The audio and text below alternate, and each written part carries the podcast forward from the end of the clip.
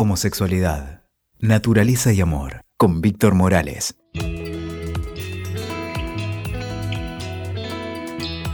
Hola, ¿cómo estás? Nuevamente aquí en nuestro séptimo podcast. Y hoy quiero hacerte un resumen de algunas cosas que hemos ido viendo en este tiempo. Un resumen de qué significan algunas palabras que usamos, qué significan algunas cosas que hacemos, ¿eh?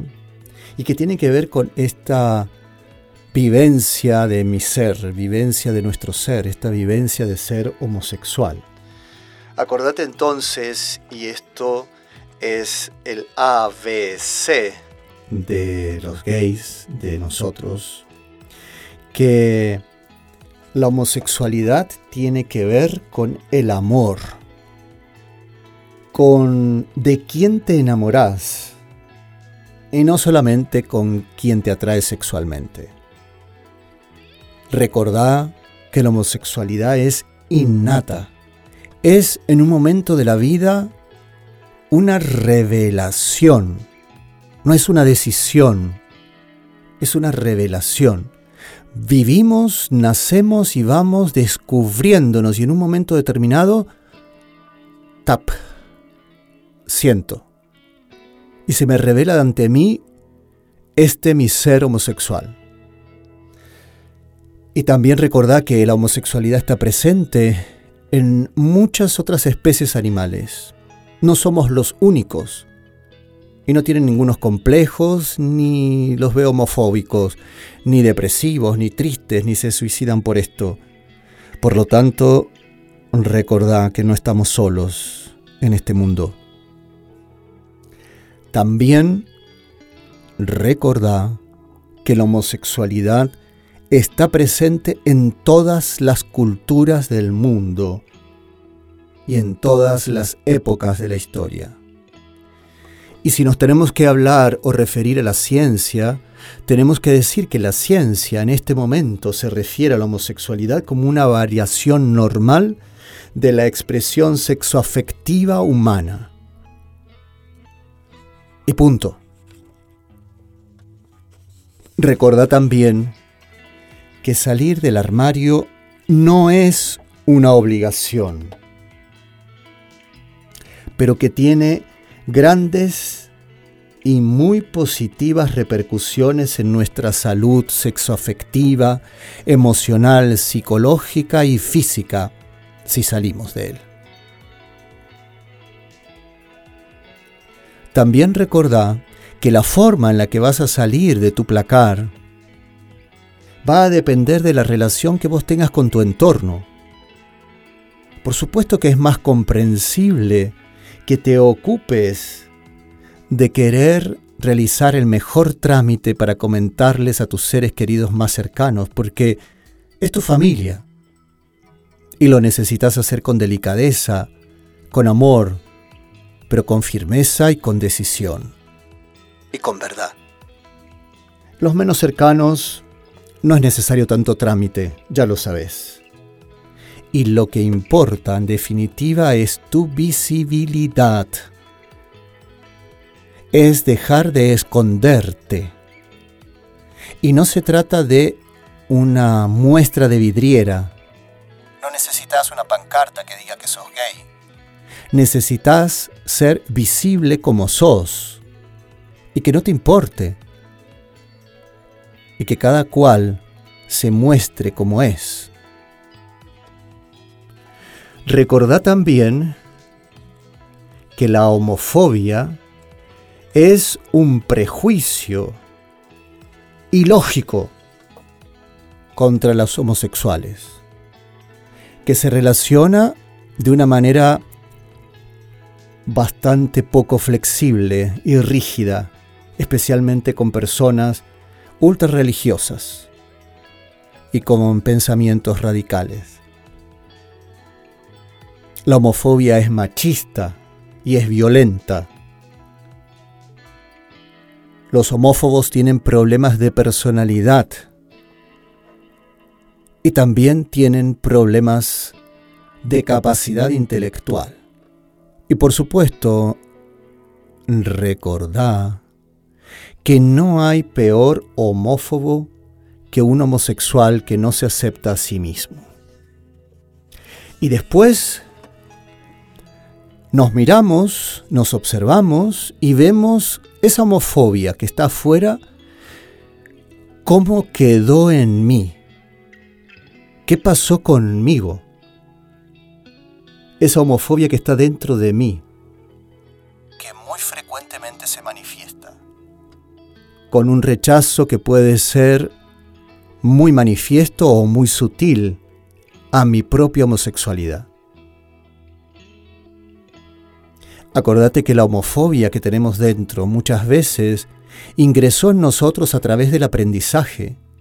Cuando somos niños, más o menos desde que nacemos hasta los 10, 11 años, nuestro cerebro está captando como una esponja todo, dado que las ondas cerebrales en ese momento de nuestra niñez son ondas que van entre 8 a 14 pulsaciones de hercios por segundo y esto se llama ondas alfa, que son unas ondas que captan todo lo que el medio ambiente nos transmite. Por eso los chicos son tan esponja de todo lo que ven y sienten. De manera que muchas veces de pequeño ya hemos visto, mirado u oído un montón de acciones homofóbicas de parte de nuestra familia, de nuestro clan, de nuestros vecinos, de nuestros amigos, de nuestro colegio, de nuestro club.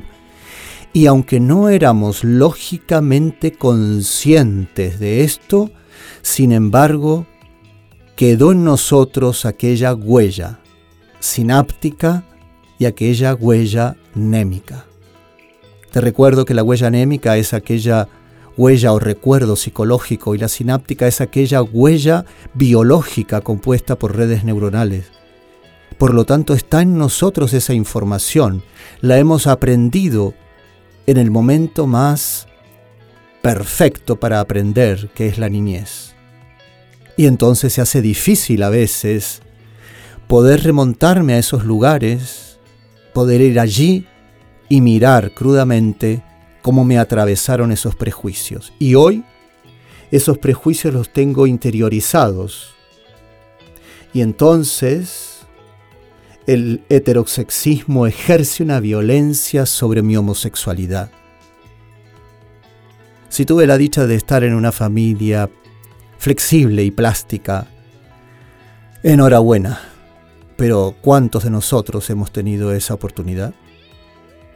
Casi ninguno o muy pocos. En mi caso no lo tuve, así que tuve que trabajar bastante. Una familia, un clan, una sociedad atravesada por la cultura judio-cristiana, donde la culpa era el paradigma. Entonces, cuando tenemos esta homofobia dentro, nos dificulta mucho mostrarnos como verdaderamente somos. Nos provoca sensaciones perturbadoras de lo que somos y a veces no nos damos cuenta. Por ejemplo, no nos damos cuenta en algo tan nimio como puede ser que llego a mi trabajo y mis compañeras hablan de lo que hicieron el fin de semana con sus esposos, con sus hijos, y yo estoy de novio con un chico y me cuesta decir, nosotros con Pedrito, Juancito, Dieguito, Estebancito, eh, Gonzalito, Ezequiel, quien fuere, tuvimos un fin de semana romántico. Y nos fuimos al cine, y después nos fuimos a comer, y después nos fuimos a pasear al campo. Da la sensación de que si tengo que decir todo esto me van a mirar como raro. Entonces digo, ah, tuvimos un fin de semana normal. Y punto. Todo el resto se jacta de sus fines de semana y de lo que hacen con sus hijos y sus maridos y sus mujeres. Y a mí me cuesta contar lo que hago con mi chico o con mi chica. Eso es una homofobia interna. Por lo tanto, a veces esto puede venir así como camuflado, por miedo a ser rechazado tengo como una cierta reticencia a hablar de mi vida personal. y casi te diría que hasta a veces se me confunde qué puedo decir y qué no, qué es público y qué es privado. Por lo tanto, sería bueno que pudiera observar cómo mis congéneros heterosexuales hablan de sus vidas y no tienen que estar especificando si son heterosexuales o no, y lo hablan normalmente. Y habla una chica de su novio y un chico de su novia o de su esposo o de su esposa, y yo puedo decir lo mismo, mi chico o mi chica, y está todo bien.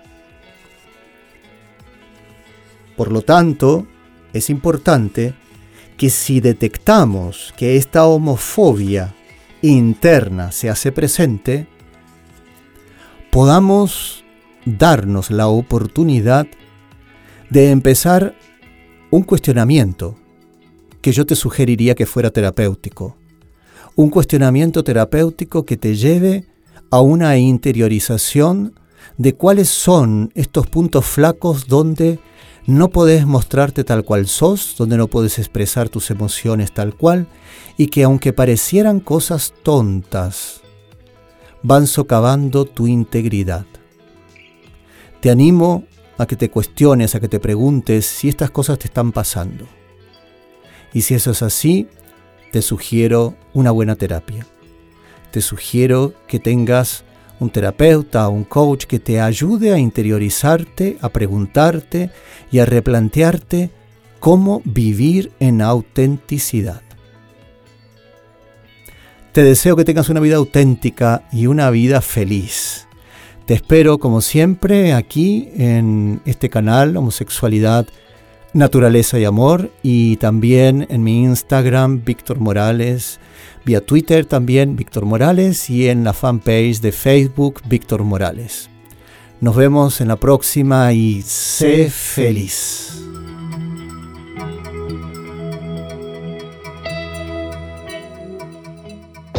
Escuchaste Homosexualidad, Naturaleza y Amor con Víctor Morales. WeToker. Sumamos las partes.